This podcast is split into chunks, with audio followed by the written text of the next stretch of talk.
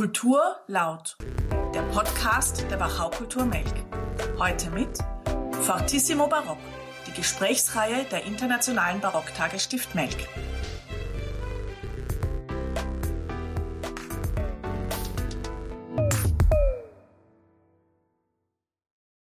Willkommen bei Fortissimo Barock. Sabine Lang begrüßt Sie ganz herzlich zu unserem Podcast der Internationalen Barocktage Stift Melk. Wie der Titel schon verrät, geht es in dieser Sendereihe um barocke Themen. Mein Ansatz ist aber, diese auch im zeitgenössischen Kontext zu beleuchten und mit meinen Gesprächspartnerinnen und Partnern ein bisschen hinter die Kulissen zu blicken. Wer kennt Songs wie Come Again oder In Darkness Let Me Dwell von John Dowland, der diese vor ungefähr 400 Jahren geschrieben hat? Heute gibt es die Gelegenheit, diese Songs von einer gänzlich neuen Seite kennenzulernen. Agnes Palmisano ist Spezialistin für die Wiener Musik und hat in ihrem neuen Programm In Finstern Dowlands Lieder zu Wiener Liedern gemacht. Und ich freue mich sehr, heute Agnes Palmisano begrüßen zu können. Guten Morgen, liebe Agnes. Guten Morgen, Sabine. Wir beide werden heute die Zuhörerinnen und Zuhörer ein wenig neugierig auf dieses Programm machen, das ja auch dann bei den nächsten Barocktagen aufgeführt wird. Wir werden auch einen kleinen Vorgeschmack bringen, aber uns auch ganz allgemein über Musik und ihre Vorbilder oder Einflüsse unterhalten. Die böse Wiener Zunge würde wahrscheinlich sagen, wir reden übers Fladern von Musik. Wie würdest du das auf Wienerisch ausdrücken? Die böse das Fladern. Ja, boah, das ist immer, also, hm, was ist der Unterschied zwischen Fladern und Inspiration? Das kommt ja auch von irgendwoher sozusagen. Äh, ich verheimliche ja das auch nicht, dass ich mir diese Lieder nicht quasi genuin ausgedacht habe, sondern ich finde eigentlich genau der Reiz daran ist, dass ich äh, John Dowland versucht habe, aus meiner Sicht sehr wortgetreu zu übersetzen, wobei auch da ist es immer so spannend, äh, weiß ich nicht genau, kann ich doch nicht so gut Englisch, wie ich glaube, oder sind die englischen Texte tatsächlich immer so, wieder so mehrdeutig, dass man sich gelegentlich entscheiden muss, irgendwo abzubiegen, um einer Deutung zu folgen. Ja, das habe ich dann natürlich auch gemacht, weil die englische Sprache sich von der deutschen und auch der wienerischen schon nochmal sehr unterscheidet durch einen unglaublichen Bildreichtum. Drei Worte und ein, eine ganze Geschichte erzählt. Das, das ist so nicht zu übertragen. Da muss man sich gelegentlich dann entscheiden für ein paar weniger Bilder, die dann aber irgendwie kongruent stehen und ein stimmiges Ganzes mhm. ergeben. Du sagst ja aber auch selber, du transferierst Dowlands Lieder vom Elis elisabethanischen Hof in die Wiener Vorstadt. Also allein der Sprachstil ist ja da komplett gegensätzlich. Zum Beispiel, ich gebe es nur ein Beispiel, du machst aus My music hellish jarring sounds to banish friendly sleep ist bei dir ich weiß nicht, ob du selber sagen willst, da sitzt sie dann da und sitzt sie dann so und singt so schier, dass Teufel narrisch werden. Genau. genau. Was hat Dowland mit der Wiener Mentalität gemeinsam, dass man das so übersetzen kann? Also hellish jarring Sounds sind ja wirklich höllisch knarrige, knarzende äh, Geräusche, die seine Musik sind sozusagen. Mhm. Ja, ähm,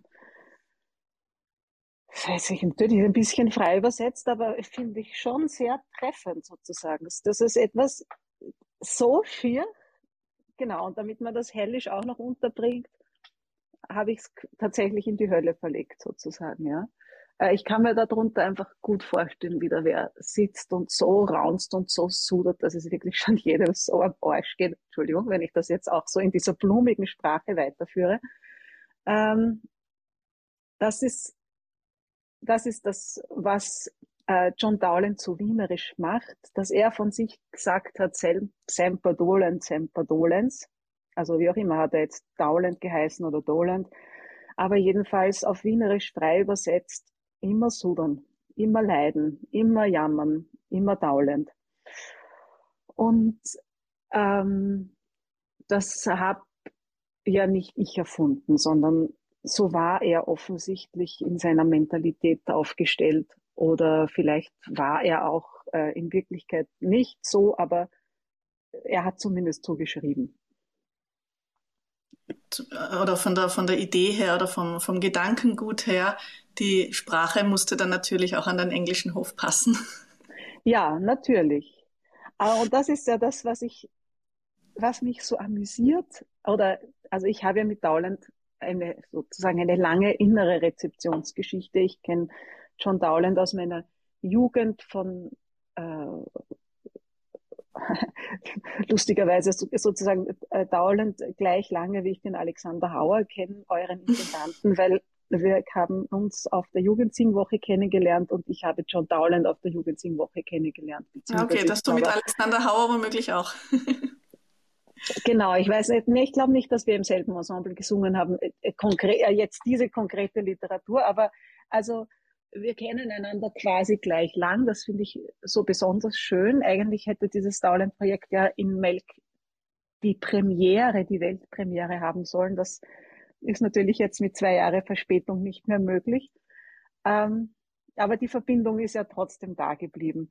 Und ähm, John Dowland klingt also, ähm, wenn man es im Original hört, immer sehr vornehm. Ja, es reibt sich zwar, und aber es ist so, es ist so gepflegt. Es ist so, die Sprache ist so schön. Und dann singt im Idealfall dann auch noch ein Countertenor wunderschön und und lieblich. Und wenn ich es aber übersetze, dann kommt sowas dermaßen Unliebliches dabei heraus, dass mich das immer gestört hat in der, in der Rezeption von Dowland-Liedern. Immer gedacht, das, das passt nicht zusammen. Das ist so, das sind so abgründige Inhalte, da ist so viel Leid, so viel Schmerz und dann singt er wer so süßlich dazu. Das, das geht sich doch nicht aus. Das kann doch nicht, das kann, das ist doch nicht stimmig. Das ist auch der Grund, warum ich es übersetzt habe, weil die Musik und die Lieder und die Themen, die waren in mir präsent und es sinkt sich sozusagen äh, in gewissen äh, Gelegenheiten, äh, bei emotionalen Verstimmungen, dann fange ich an, Lieder zu singen, die sozusagen aus mir unten herauf aufsteigen, die in mir abgespeichert sind zu gewissen äh, Gemütszuständen. Und das war in dem Fall mit Dauland der Fall. Und ich frage danach, warum, Moment, warum singe ich das jetzt? Und dann fange ich an, das nachzudenken, warum, was hat das jetzt gerade mit mir zu tun? Und dann denke ich, ah ja, äh, was für ein treffendes Lied zu meiner jetzigen Lage. Und so habe ich angefangen, das zu übersetzen. Einfach aus dem heraus, dass es mich irgendwie die Themen offensichtlich gerade selbst beschäftigt haben, dass mich das angesprungen ist, dass ich angefangen habe, mit dem auseinanderzusetzen und ich habe das natürlich zuerst einfach auf Englisch gesungen, so wie es mir in Erinnerung war. Und dann habe ich mir gedacht, das, doch, das heißt doch was ganz, das, das heißt doch das und das. Und so, genau, so bin ich in diesen Prozess des Übersetzens eingestiegen. Mhm. Aber das bedeutet, dein Ansatz war eher, du bist eher von den Texten ausgegangen als von der Musik, oder was? Ja, das ist also eine schöne Kombination. Das, also mich spricht schon vorrangig Text an, äh, auch, auch sonst generell. Ja, ich bin sehr, sehr textaffin. Ich liebe Doppeldeutigkeiten. Ich liebe intelligente Texte.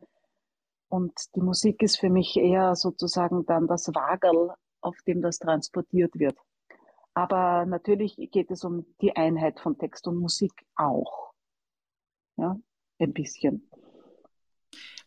Was glaubst du, was macht John Dowland heute noch so interessant für zeitgenössische Interpretinnen und Interpreten, nämlich der verschiedensten Genres. Also Sting hat ja auch vor einigen Jahren ein Album mit Dowland Songs herausgebracht. Ähm, das zweite Ensemble, das in eurem Konzert bei den Barocktagen zu hören sein wird, sind Georg Buxhofer und Lena Kuchling mit ihrer Band. Auch sie haben unter anderem Lieder von Dowland in ihrem Programm. Was ist das, das eben uns heute noch an Dowland so berührt? Ja, weil weil die Themen, die er abhandelt, ebenso zeitlos sind. Ja, das, das lässt sich nicht auf vor 400 Jahren verorten und das hat heute nicht keine Gültigkeit mehr. Die, die Lieder von, von Liebe, Lust und Leid, wie man so schön sagt, die Themen sind heute unverändert gültig. Und musikalisch ist es natürlich faszinierend, diese scheinbar schlichten, einfachen Melodien, die sich ja quasi wie Volkslieder singen lassen und die man auch so singen kann und dazu aber ähm, naja, was, was ist das? Ist das äh, fast eine wie eine äh, Polyphonie, eine diese ausgeklügelte Harmonik, dass man dazu diese Lieder mit der Laute begleiten kann, dass man sie aber auch im vierstimmigen Quartettsatz singen kann, dass man das mit einem Gantenkonsort begleiten kann. Also das ist einfach so ausgeklügelt und so filigran und so komplex und wirkt dabei aber nicht so, oh, das ist so schwer und das hat so einen hohen Anspruch. Das kann man auch einfach relativ leicht einfach so hören. So, so würde ich das von meiner Warte aus beschreiben, aber das wird natürlich jeder Musiker einen anderen Zugang haben, warum ihn das fasziniert. Mhm. Stichwort Volkslieder. Ähm, welche Funktion haben denn generell deine Lieder? Wofür werden sie geschrieben? Für den Konzertsaal oder eben Wiener Lied ist ja auch etwas für den Heurigen. Soll das einfach auch so äh, eben als Volkslied gesungen werden, was, was du an Liedern komponierst und schreibst? So, meine Lieder werden geschrieben, um einen emotionalen Ausdruck zu schaffen für etwas, das mich beschäftigt. Und wo auch immer man das dann äh, aufführen darf, wo wer auch immer das wo hören möchte, das ist äh, dann erst der Nebeneffekt des Ganzen. Aber es ist natürlich ganz großartig, ähm, wenn man damit auch gehört werden kann und möchte und darf in verschiedenen Kontexten. Ich hätte nie gedacht, also die letzten Jahre haben wieder mal bewiesen, wie unselbstverständlich das Ganze ist. Hm. Ja. Hast du selbst Vorbilder? Also jetzt so vom Wienerischen her, Georg Kreisler oder? Hm. Also Georg Kreisler, Gertrand ist natürlich alle ganz großartig. Ähm, na, Vorbilder habe ich insofern nicht. Es gibt sehr, sehr viele Musiker, Komponisten, Textautoren, die ich sehr, sehr schätze und bewundere. Ähm, ihnen irgendwie was nachzumachen versuchen, das würde ich nicht wollen oder das würde ich mir nicht anmaßen oder es geht ja um mich. Also ich versuche ja nicht etwas nachzumachen, sondern ich versuche ähm, ja einen stimmigen Ausdruck für etwas von mir zu finden. Ähm, Friedrich Gulda sagte ja einmal, einen guten Musiker erkennt man an dem, was er stiehlt. Mhm. bei dem Stichwort. Mhm. Ähm, auch eben, was du jetzt gerade gesagt hast mit Nachmachen. Eben, dass du, es gibt unterschiedliche, unterschiedliche Zugänge, wenn man etwas ähm, übernimmt von anderen Komponisten, dass man eben sagt, okay, ich, mich inspiriert das, ich möchte das neu, ins, neu interpretieren. Oder in deinem Fall, dass man etwas komplett Neues erschafft und Neues schöpft daraus. Ähm, und aus der klassischen Musik wurde ja immer schon extrem viel gestohlen. Bleiben wir bei Alles Wort. schon wegkomponiert, alles schon wegkomponiert. Das Komponisten bei sich selber, bei anderen und so weiter. In den 60er Jahren gab es, also 1960er Jahren gab es ja sogar eine eigene Bewegung, das Barock-Pop, äh, dass die Popmusik mit Elementen der klassischen und eben insbesondere barocken Musik verschmolz. Also mhm. ich habe es da ein bisschen auch gestöbert, ist nur mhm. ein Beispiel.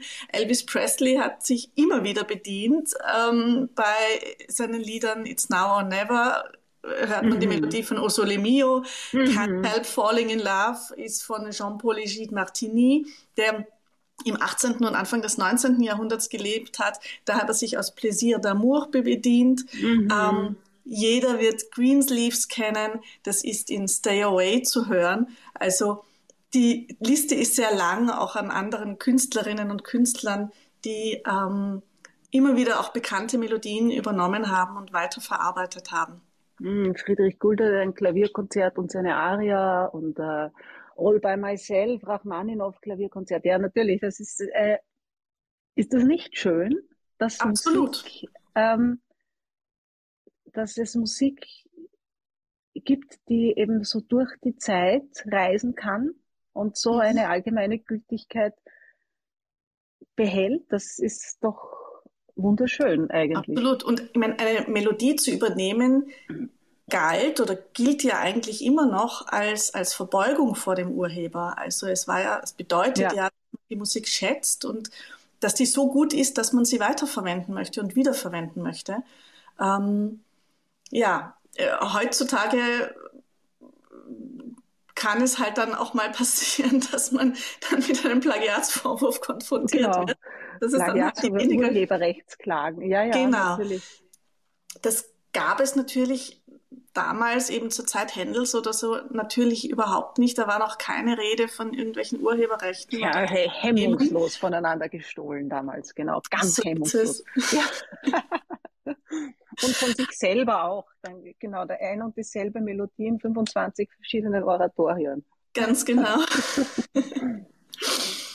ähm, so gesehen ist es aber vielleicht auch ganz praktisch, wenn man sich an den alten Meistern bedient, weil die natürlich wieder frei von Rechten sind. Richtig. Das ist schon, das ist also jetzt eben urheberrechtstechnisch natürlich ähm, schon auch ein, eben sozusagen, kann sich der noch beschweren oder nicht. Ähm, und die, aber die AKM macht da, glaube ich, schon ihren Job, dass sie das eben auch prüft, wie eigenständig das einzuwert, einzuschätzen ist und zu bewerten ist und wo es ein Arrangement ist und wo man auch schon sagen kann, das ist eigentlich ein eigenständiges Werk, inspiriert von.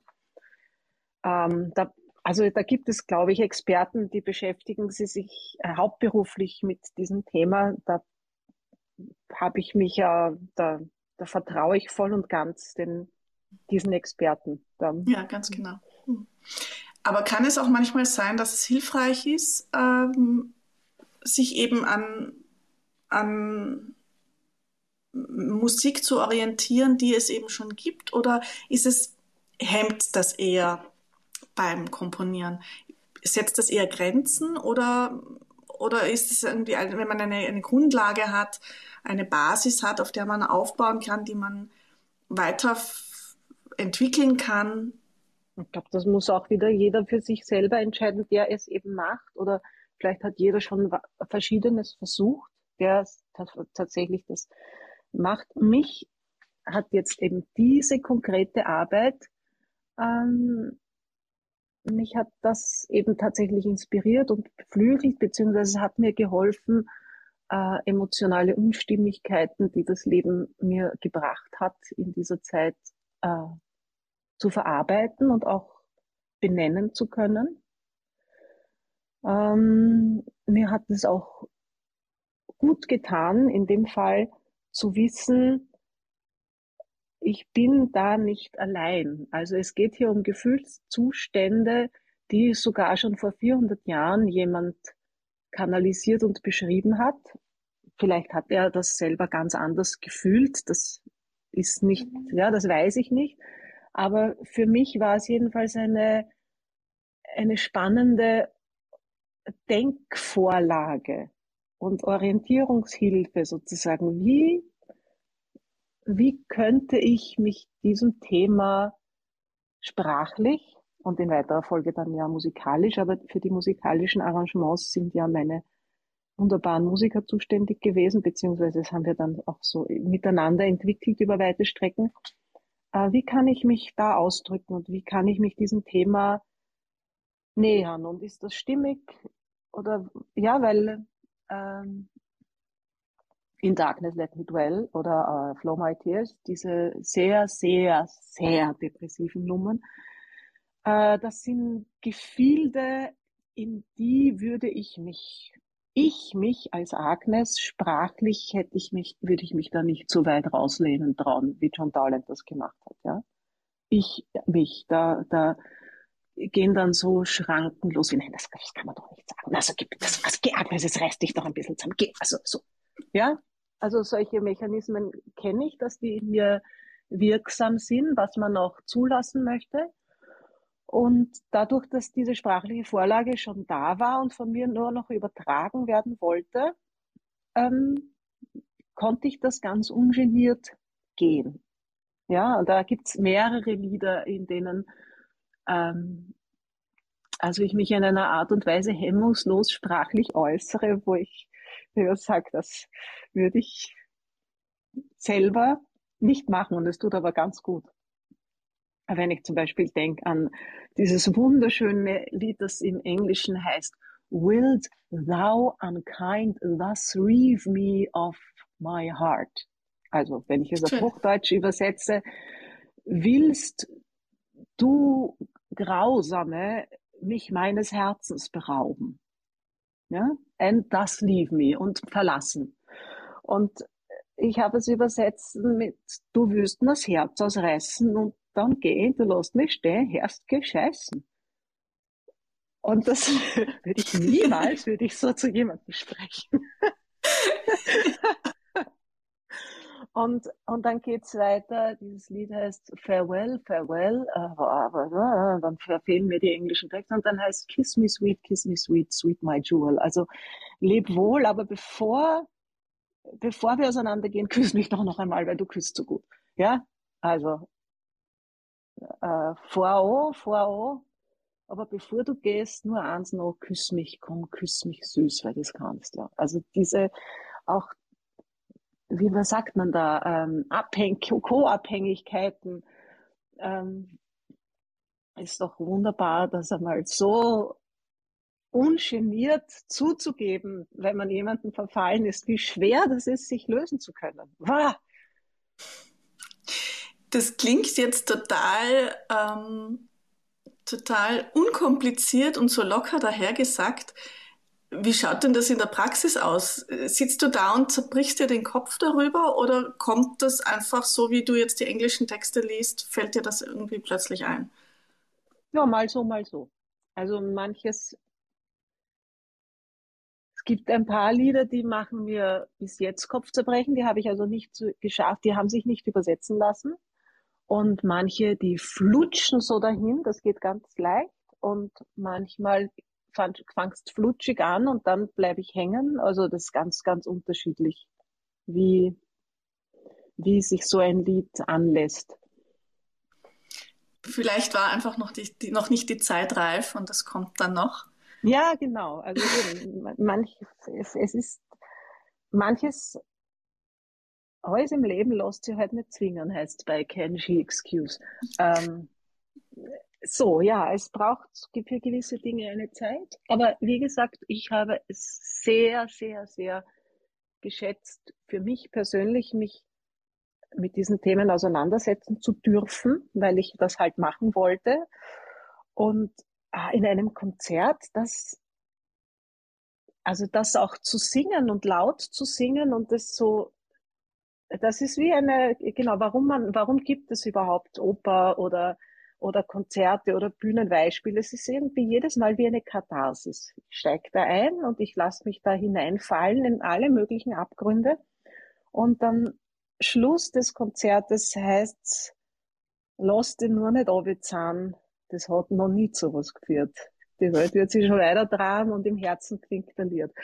Also ähm, Now Now I Needs Must Part. Das gebe ich zu, das habe ich recht frei übersetzt. Äh, da war mir einfach ganz wichtig, so einen positiven Abschluss zu finden, dass man eben aus all seinen Abgründen dann auch wieder aufsteigen kann.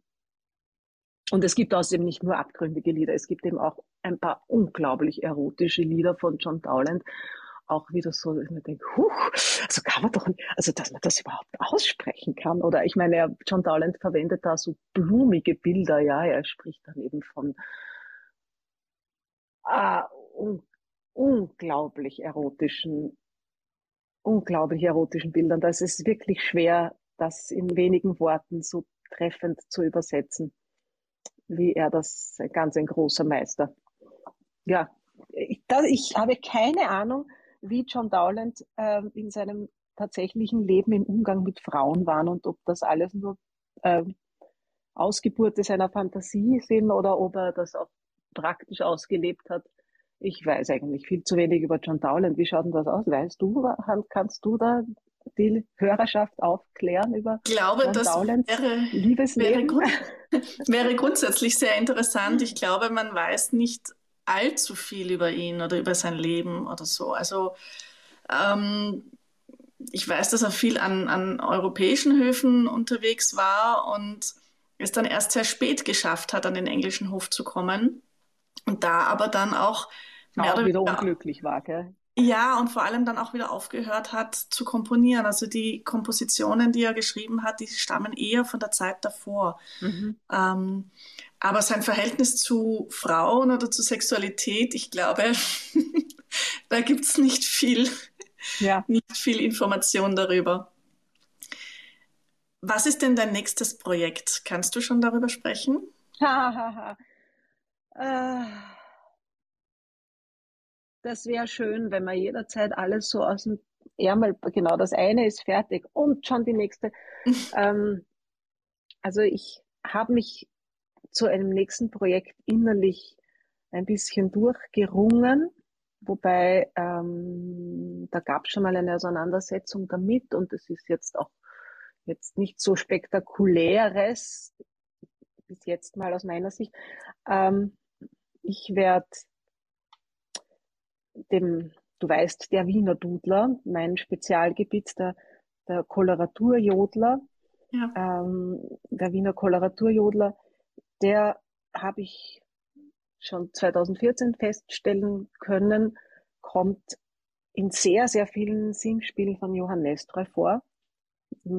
Das weiß man irgendwie nicht, weil die meiste Musik von ähm, die der vor allem Müller und Binder komponiert haben, ja bei Nestre-Stücken nicht mehr als Original aufgeführt werden, weil sie irgendwie eben ja, nicht mehr dem Zeitgeist entsprechen und weil sie auch wirklich sauschwer zum Singen sind. Das machen das dumm normale Schauspielerinnen und Schauspieler eigentlich nicht. Das kommt eben aus einer Zeit, wo, wo man am Theater noch nicht unterschieden hat zwischen den Genres, sondern wo alle alles gemacht haben. Der Johann Nestroy hat ja selber als ähm, als Bass gestartet, als Sarastro, als seriöser ba und dann als Bariton und ist in Graz gelandet, eben auch noch als Sänger und hat dort seine Lebensgefährtin kennengelernt und hat dann erst so alt, zu seinem großen Missvergnügen hat man dann ins komische Fach gesteckt.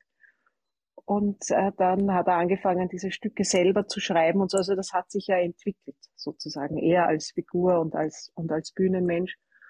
Und äh, seiner Lebensgefährtin Marie Weiler habe ich 2014 schon ein, ein Stück gewidmet, ähm, weil es eine sehr, sehr faszinierende Frauenpersönlichkeit gewesen sein muss. Die hat den Johann Nestroy ähm, quasi, der hat, sie hat sich seiner und seines Sohnes erbarmt, denn Nestroy ist die Frau davon gelaufen und hat ihn mit Kind sitzen lassen.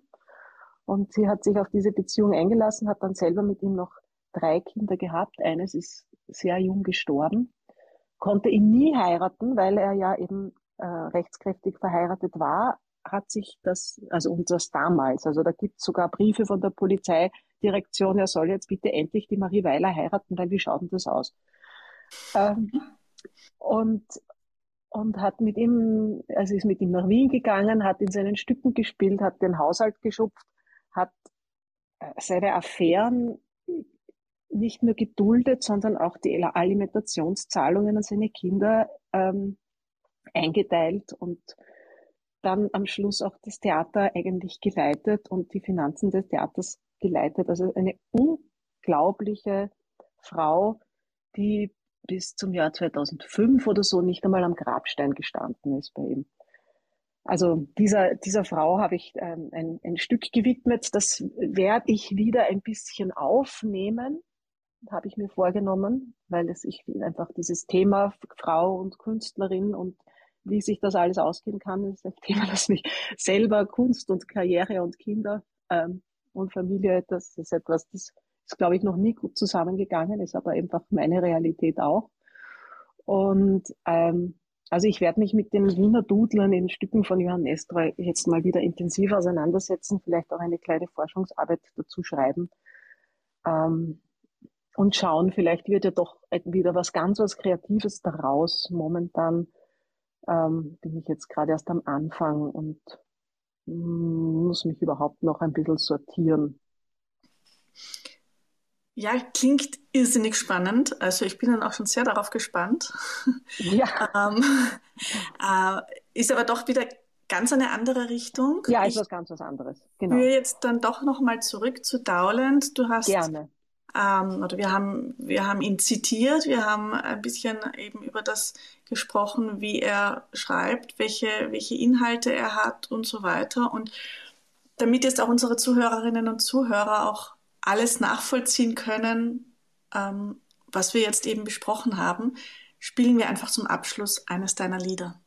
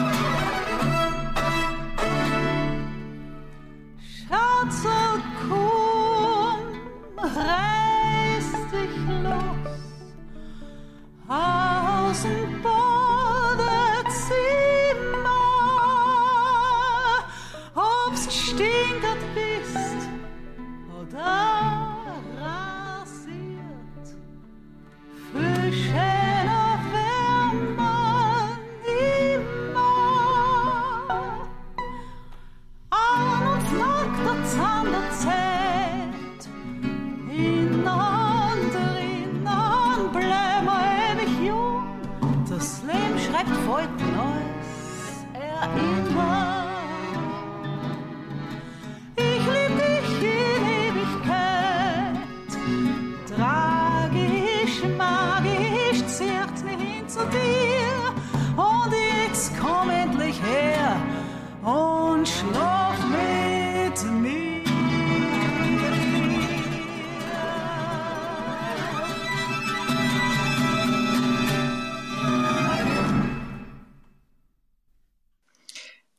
Mit diesem musikalischen Vorgeschmack auf die kommenden Barocktage bedanke ich mich bei Agnes Palmisano, heute zu Gast bei Fortissimo Barock. Wir verabschieden uns bis zum nächsten Mal. Wer in der Zwischenzeit noch mehr über die Barocktage wissen möchte, ist herzlich eingeladen, uns einfach auf barocktagemelk.at zu besuchen.